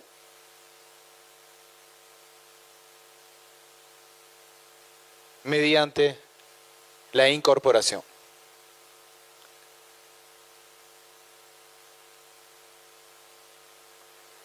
Exactamente lo que la sociología burdiosiana les va a decir, que es el hábitus, es decir, una, una serie de prácticas y de modo de significar el mundo, es instituciones incorporadas. Uno incorpora instituciones, hace cuerpo instituciones. ¿Sabe? Les voy a contar una anécdota justamente vinculada a Marcel Moss. Varios en la, en la- en la pausa me hablaron de, de su gusto por el autor. Louis Dumont, uno de los que trabaja sobre la jerarquía, porque en- entiende que atrás de, de, de ese concepto de jerarquía está lo que vimos sobre el esquema del don contra don, las relaciones de endeudamiento, ¿eh? que produce diferenciales sobre la base de la inconmensurabilidad y el no saber. ¿Sí? Esto es lo que produce jerarquías. Es esa relación entre saber y poder que produce jerarquías. Bueno, Dumont es el que va a, profundizar la idea de que justamente el don contra don es productor de jerarquía. Por eso una institución como el Potlatch es una, institución que produce jerarquía. Dumont, en un momento dado, estudia un síndrome que se llama la CUVAD en francés. El, em- el empolle sería. Eh, es el síndrome que tienen los hombres cuando su pareja está embarazada, que tienen la misma sintomática que su pareja. Se marean, eh, suben de peso, tienen antojos. Es decir, tiene una sintomática que es la sintomática imaginaria de lo que es la sintomática de una mujer en el embarazo. Pues no todas las mujeres tienen toda esa sintomática, pero el hombre siente eso. Entonces Dumont estaba estudiando ese fenómeno de la CUVAD. Y visita, y eso lo cuenta esa anécdota, visita a Marcel Mauss a su casa para preguntarle sobre la CUVAD. Marcel Mauss está en su casa, está, dice, terminando su gimnasia que hacía todas las mañanas, preparándose unas tostadas de manteca, dice Dumont, estoy contando la escena, en una linda mañana, dice Dumont, y entonces Dumont la se acerca y dice, profesor, ¿me podría decir usted cómo puedo pensarlo, este síndrome de la CUVAD, que los hombres sienten en el cuerpo lo mismo que su pareja? Y Moss tranquilamente dice, ¿sabe usted cómo los ingleses descubrieron que Juana de Arco era una mujer? Dumont, que era un tipo serio, poco, un poco fantasioso, eh, dice en el texto, la no, sé por qué me pregunta eso, yo fui a verlo para la Cubat, me habla de Juana de Arco. Entonces Dumont dice, no, no sé. Por una buena razón. Ella presa, los guardias ingleses le tiran unas nueces y ella, en vez de cerrar las piernas para atrapar las nueces, las abre como si hubiera tenido una falda. Y ahí los soldados descubren que es una mujer. Dumont queda interpelado y le pregunta, bueno, está todo bien Juan de Arco, pero ¿y la Cubat? Entonces Moss ya un poquito hinchada la bola dice, bueno, mira, es simple. Eh, es suficientemente complicado tener un hijo, es mejor ser dos. Listo, se va. Y Dumont se va perplejo. Dice, "¿Pero ¿por qué me dice eso? O sea, es una banalidad lo que me está diciendo. Se va y después él dice, Dumont, después de un par de días empecé a entender lo que me estaba diciendo. Porque hoy en día la teoría de la incorporación es una banalidad. Pero en su momento no era tan eviden- evidente entender que la sociedad se hace cuerpo. Y cuando Moss le cuenta la anécdota de Juan de Arco, le está diciendo básicamente que el otro se hace cuerpo. Que tu historia se hace cuerpo. Y en ese caso, de Juan de Arco, hizo cuerpo su falda. Es decir, el modo social de la vestimenta femenina.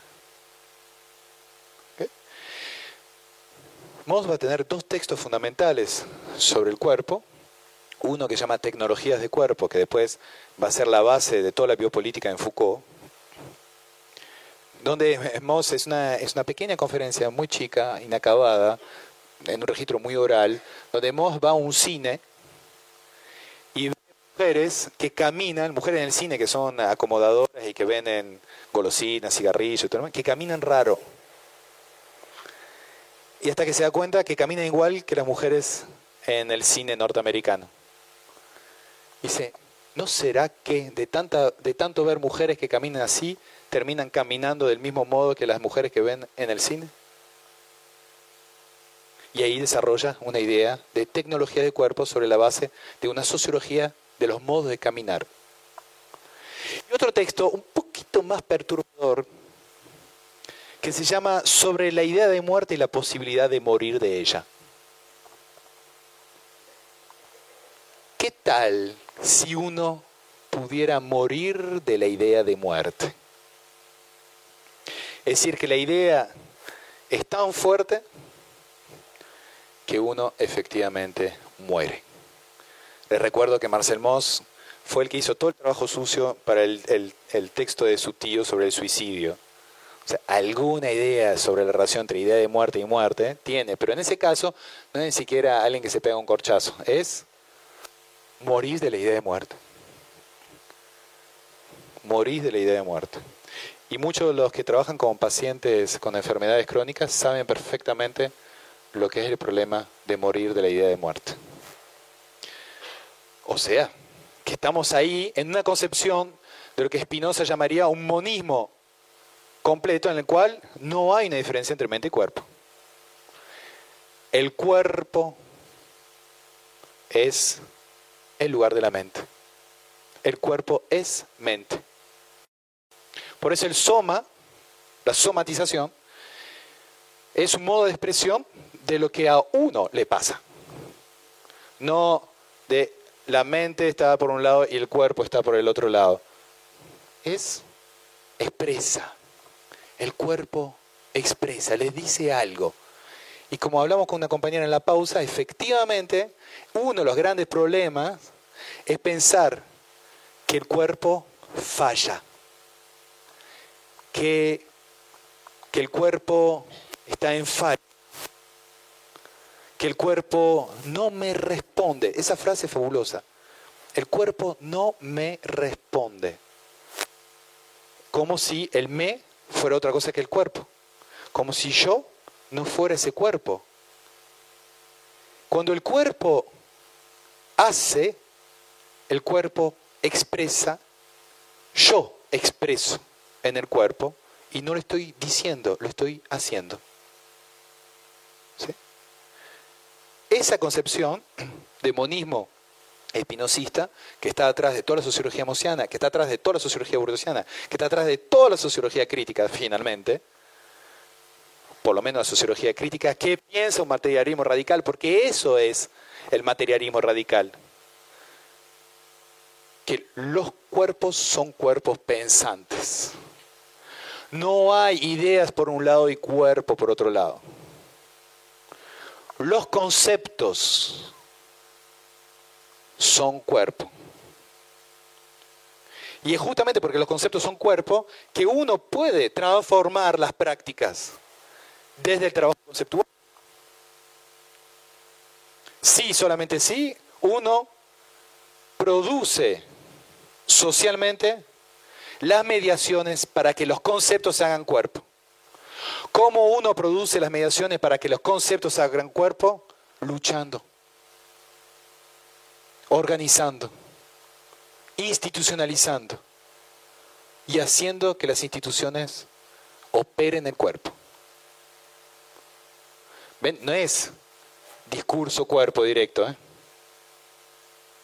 es conceptos, disputa, fuerzas que se ordenan se organizan, se hacen instituciones y ahí es donde se transforma el cuerpo. Por eso insisto tanto sobre la necesidad de institucionalizar la lucha, porque es a través de la institucionalización de la lucha que permite que se puede transformar los cuerpos, que se puede hacer cuerpo los conceptos que corresponden a luchas emancipadoras.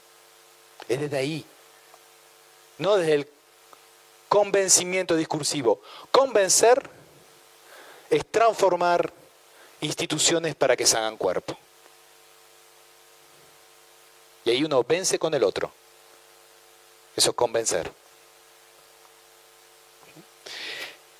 Por eso, efectivamente, la máquina de guerra, en esos cuerpos contemporáneos, que son cuerpos que están atravesados por flujos múltiples, donde las lógicas de dominación son heterogéneas, no hay un solo amo.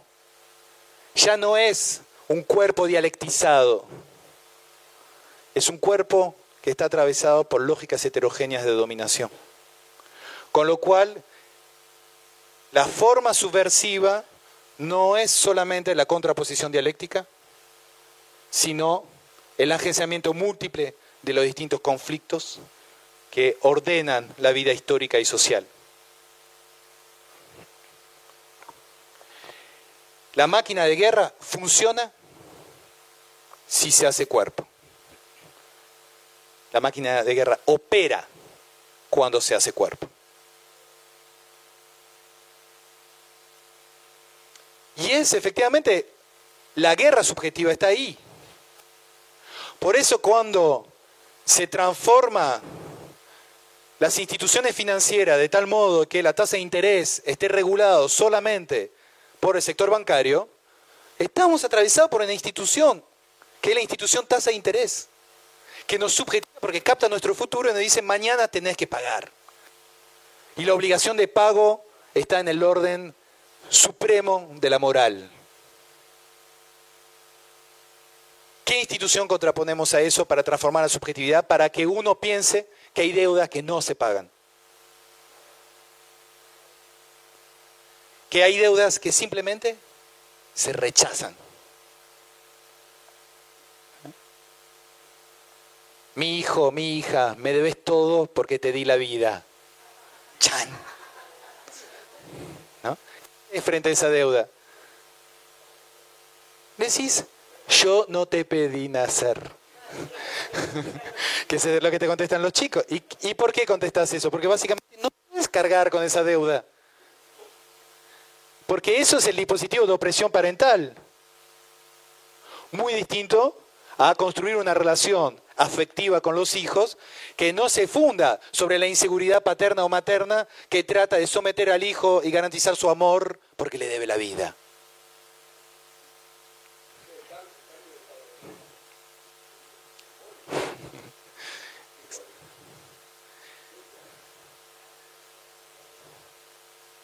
Exacto. Por eso es, es, clave algunas deudas ni reconocerlas. No te debo nada. Si querés construir una relación desde otro lado, desde otro tipo de deuda, de circulación afectivo, amorosa, pero no desde una deuda radical, me debes la vida. Eso produce otros cuerpos, eso produce otras familias, eso produce otros colectivos. Y lo mismo pasa en la política. Si en la política se construye derechos y se le dice a la población, votame porque te di derechos, es lo mismo que papá, mamá que te dice, eh, amame porque me des la vida. No. Te di derechos porque considero que tenés que tener esos derechos. Con lo cual lo que te voy a proponer es más derechos, más producción, más circulación, más construcción de una subjetividad colectiva que no es sobre te cobro el pasado, sino te ofrezco un devenir que sigue y que va a seguir siempre, por lo menos mientras haya explotación. Es lo que plantea Marcel Moss. Muchachos, esto no termina. La lucha no termina nunca porque siempre va a haber un diferencial, siempre va a haber una deuda, con lo cual siempre va a haber que pugnar por nuevas lógicas de intercambio político. Es decir, cada vez más derechos. En el caso de la forma moderna de ordenamiento del intercambio político. Pasar la gorra por los derechos del pasado justamente que produce un rechazo subjetivo, de la misma forma que uno puede rechazar a la, frase de papá y mamá que dice me debes la vida. Porque finalmente la lógica del derecho es una lógica donde se salda una deuda, no constituye una deuda.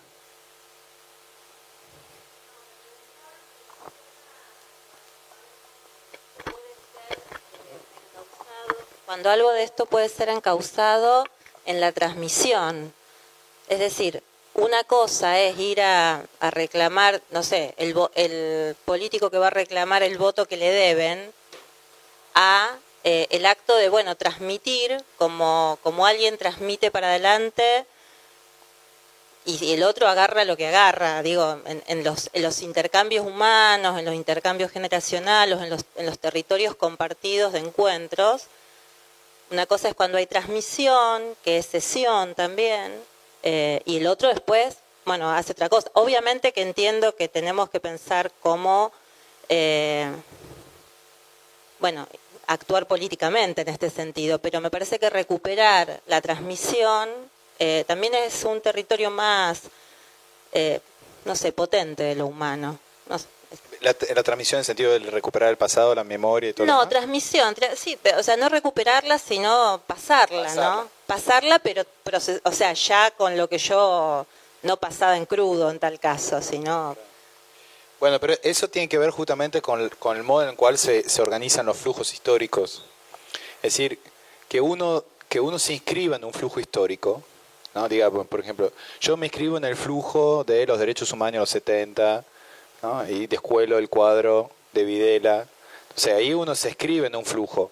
Ahora, sobre la base de la inscripción de ese flujo, no que pasar la gorra, decís, me, votan porque yo represento ese flujo. Es, yo soy ese flujo. Y me van a votar porque soy ese flujo. El momento en que vos empezás a, a tratar de reivindicarlo excesivamente, ahí cae la adhesión, cae el afecto. Porque el flujo es forzado. Y lo mismo pasa con, los derechos, pero eso es fundamental para las discusiones contemporáneas nuestras en Argentina. ¿eh? Porque si queremos justamente eh, conectar con las subjetividades contemporáneas y que decimos frente al individualismo individualista del macrismo, nosotros vamos a proponer finalmente un individualismo colectivo, pero donde los flujos son flujos hacia el devenir, que obviamente son flujos que no, no nace en un punto cero, viene de atrás, lo empuja. Y gran parte del trabajo político consiste justamente en dejarse empujar por eso, no obturarlo. Entonces, efectivamente, si estás en una sociedad donde tenés el sindicalismo organizado, obturás y decís, no, yo voy a trabajar con el sindicalismo el día que el sindicalismo sea puro, bonito, perfecto, como yo quisiera que fuera. O hay un flujo de trabajo y efectivamente hay un devenir de eso y me gustaría transformarlo, pero me inscribo en un proceso histórico. Lo mismo pasa con la fuerza libidinal. ¿Qué vamos a hacer? Tratar, como algunos compañeros decían, tratar de cooptar el feminismo. ¿No? Entonces lo obstruyo, lo encierro y trato de encauzarlo, encuadrarlo dentro de una fuerza política. Trato de representarlo. Eso es el fin del flujo. Lo propio de ese flujo es que no sea captado. Ahora, políticamente te podés dejar atravesar por ese flujo. Y eso tiene efectividad política, que es distinto, es decir, ahí sí agencias la organización, agencias distintos conflictos, pero no lo, sintetizás en el sentido de la apropiación. Eh, sí, pensaba, digamos, en esta sintonía, qué rol tiene la coherencia Digo, porque a lo mejor yo algo no lo había visorado hace unos años y ahora lo veo y me dejo atravesar por este flujo, como decís vos. ¿Cómo, cómo hacia afuera el que te ve te dice, vos hasta ayer no estabas en este lado y ahora estás? ¿Cómo explicás a los demás que sos un converso? O un patriarca en rehabilitación, decía hombre. No, bueno, es, que ahí yo creo que hay una cuestión de la sinceridad. de la sinceridad con los procesos. Y, tu pregunta es exactamente el, problema de la identidad. Es decir, vos decís, no, yo la verdad cambié de posición. Bueno, pero si eras un patriarca hace tres años y ahora te haces feminista. ¿No? Bueno. ¿Por qué? Y vos decís, no, pero realmente me parece que que me dejé atravesar por un proceso. Ahora, ese me dejé atravesar por un proceso no significa que uno no tenga conciencia de dónde viene y que no tenga conciencia que todavía le falta un montón. De por eso el concepto de patriarca en devenir o en rehabilitación no está mal, en el sentido de, bueno, vos eh, tenés incorporado una serie de cosas, no va a ser fácil eh, deshacerse de una serie de prácticas, ahora, lo cual no quita que vos no estés abierto a la transformación. Pues si no es súper angustiante eso, es angustiante, perdón, es políticamente absolutamente improductivo reforzar permanentemente la identidad de origen, cuando justamente lo que estamos planteando es abrirse un devenir colectivo que implica que, en particular los hombres, nos dejemos atravesar. Ahora, no dejemos atravesar, ¿qué significa? Yo, por ejemplo, soy un, un gran defensor de que los hombres por el momento no tienen que ir a las marchas. ¿Por qué? Porque ¿cuál es la pulsión de los hombres cuando van a la marcha? Es o ir adelante, decir que tienen que hacer a mujeres, venimos a cuidarlas, o sea, todo es tremendo, y, pero sobre todo, eso de última es, un tema que tiene que ver con la marcha, los hombres en este momento tienen que hacer la experiencia de no ser el centro, de estar descentrado. Ahora, la experiencia de no ser el centro implica bancarse una ausencia, implica no estar. También quedarse con los chicos, pero, pero eso, eso lo, de la, lo de la sustitución del orden doméstico es una cosa, pero inclusive, inclusive diría, eh, ese punto no es el punto más transgresor, porque si no también es una forma de banco mi compañera porque cuido a los chicos, no. no es, si no es como casi te ayudo en casa, no. Ahora, si vos decís, no, me pongo en una posición en la cual hago la experiencia de que estoy afuera del centro del proceso político, cuando siempre estuve en el centro del proceso político, eso es otra experiencia. Entonces, te pones como varón en una posición de, hagamos la experiencia de que no soy el centro de un proceso político. Entonces, no acompaño, no estoy adelante, no cuido, no estoy. Eso es una experiencia nueva para los hombres. ¿eh? No estar y no estar en el centro de un proceso que tiene que ver con la construcción de un sujeto político, por otra parte. Ahora, que después que uno haya hecho esa experiencia de no ser el centro, uno vuelva a ese espacio o vaya a ese espacio, pero con una subjetividad cambiada, ahí es otra cosa. Ahí, en ese, ese día, los hombres no estarán ni adelante diciendo, vengo a cuidarte, o eh, se va a estar en otra posición subjetiva. Y ahí donde uno también tiene que sincerarse en el sentido de cómo uno eh, se deja atravesar, uno se deja desplazar. ¿Qué implica eso desde el punto de vista eh, del humor? ¿Qué, implica esto desde el punto de vista de la vida sexual? ¿Qué implica eso desde el punto de vista de las relaciones de pareja? ¿Qué, ¿Qué implica desde el punto de vista de la valorización del otro? Y cómo uno efectivamente va identificando todas las instituciones que hicieron cuerpo durante tantos años. Y eso es, los hombres finalmente deberían estar en una posición que es dejarse desplazar. Y eso sería una posición política que no sé si se define como feminismo o no feminismo. Es, como varón, me dejo atravesar y me dejo desplazar. Y ese me dejo desplazar es, en primer lugar, no soy más el centro. Cuesta. No, pensaba que el arte tiene una representación que es la del trabajo en progreso, que ayuda, digamos, a pensar esto, ¿no?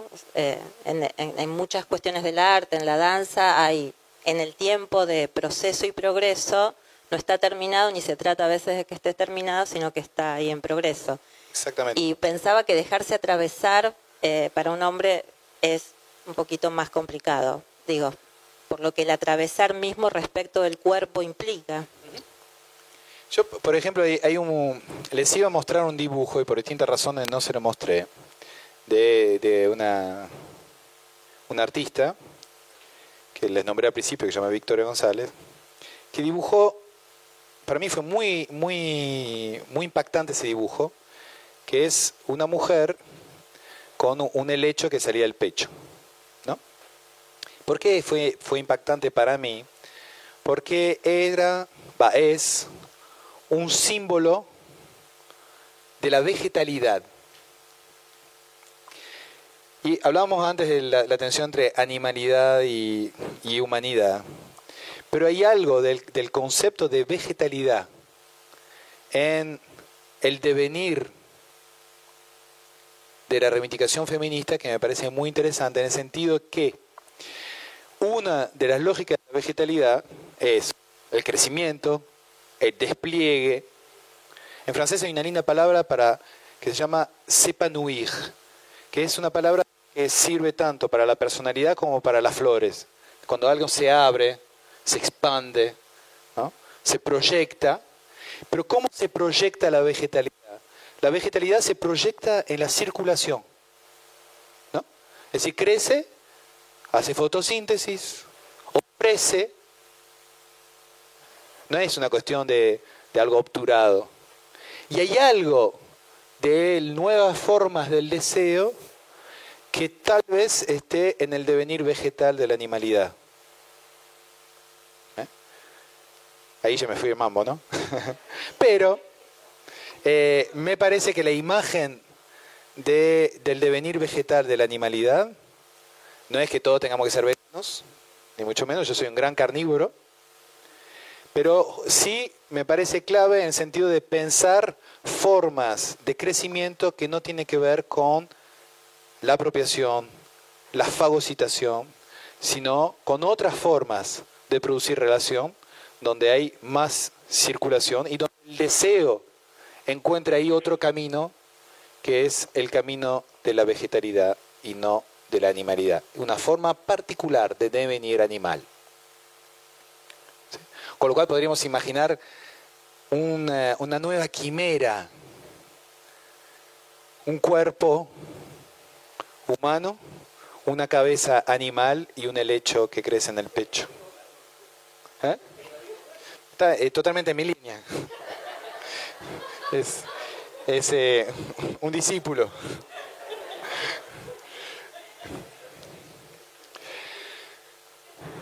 En ese esquema sintetizado, por ende, tienen la propuesta de la máquina de guerra en tiempos de crisis de la dialéctica, que va en el sentido de agenciar las fuerzas sociales que producen transformación, gracias a la confrontación organizada que produce instituciones que se hacen cuerpo y que modifican la experiencia y que nos permite efectivamente llevar adelante la guerra de subjetividades, que es el corazón de la confrontación con el capital financiero internacional y nacional, el patrón oculto de las finanzas, que todo este circuito, entenderán, tiene que ver con operaciones materiales de valorización de las personas.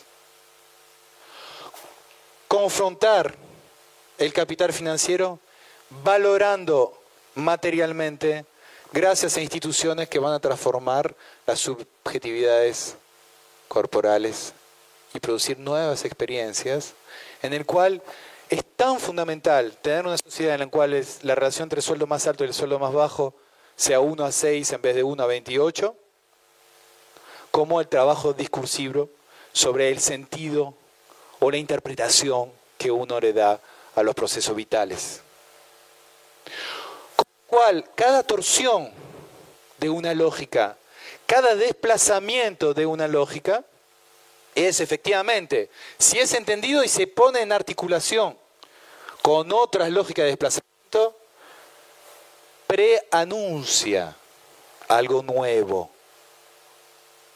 Nos permite orientar la máquina de guerra hacia su devenir, lo cual no significa que sepamos exactamente cómo se llama ese horizonte. Ya no podemos nombrar el gran atardecer del fin de la historia en la realización de la sociedad comunista. No sabemos, sabemos, pero sí podemos iniciar un proceso de desplazamiento que, convencidos de que efectivamente trabajando sobre los desplazamientos de las lógicas de dominio va a producir efectos de emancipación.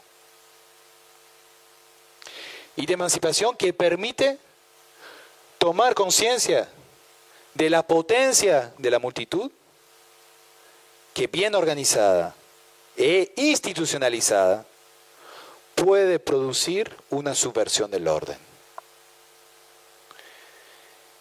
Podríamos tomarnos horas y horas haciendo una lista de transformaciones institucionales que tendrían impacto subjetivo. Estoy seguro que varias de ustedes ya tienen un montón de ideas sobre qué desplazamiento habría que operar el punto de vista institucional para que la subjetivación sea distinta. Pero eso implica asumir que la transformación subjetiva pasa por la modificación de instituciones que la modificación de instituciones no es solamente un dispositivo discursivo, es la organización social del conflicto, la confrontación en torno a las grandes fuerzas que mueven lo social. Es decir, colectivamente orientando, orientando la confrontación, se puede modificar radicalmente la sociedad. Y eso implica identificar en, particular que gran productor de subjetividad actual es el capitalismo financiero, es la lógica financiera.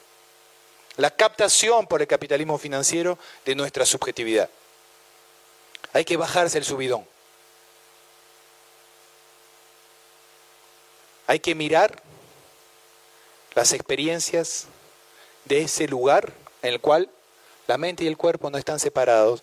Entonces cuando uno milita, cuando uno convence, tiene que buscar la transformación del cuerpo del otro. Y eso implica que nosotros nos dejemos atravesar por la historia. Cuando la historia va en el sentido de una transformación y de un desplazamiento de la lógica de dominio. Lo que vos decías. Dejarse atravesar por el feminismo. Dejarse atravesar por el movimiento de los trabajadores cuando los trabajadores están diciendo que también hay trabajadores sin patrón. No resistir eso, tomarlo, hacerlo flujo. Cuando toda una sociedad se ordena o se organiza en torno a experiencias culturales que son múltiples, dejar que eso ocurra, que se exprese. Gran parte del modo de la política hoy en día es potenciar modos de expresión existentes y articularlos, hacerlos conscientes. Esa era la definición de socialismo que hacía Durkheim en su momento. Muchos fueron formados acá, los que estudiaron ciencias sociales, la idea de que Durkheim era un pequeño burgués reaccionario y Marx era un revolucionario que posta. Pero ustedes tienen que saber que la palabra sociología y la palabra socialismo fueron pensadas por la misma persona, que se llama Saint-Simon. ¿Por qué? Porque efectivamente sociología y socialismo es, van de la mano. ¿Y en qué sentido van de la mano? Es que un proceso de revolución socialista es básicamente un proceso de concientización de las transformaciones en curso y de la potencia y de la articulación de las transformaciones en curso. No menospreciar ninguna experiencia por muy pequeña que sea, sino generar las condiciones de su articulación con un conjunto de experiencias amplias. Ese es el gran desafío de la politicidad contemporánea. Ese es el gran desafío en el cual cada uno de nosotros trabaja en distintos planos de la política y lo que nos falta es la conciencia de la potencia del agenciamiento de todas esas experiencias. Es decir, nos falta entender que estamos, tenemos todos los elementos, todos los elementos, todas las piezas de una máquina de guerra subversiva Espero haberle convencido de eso. Muchas gracias. Nos vemos pronto.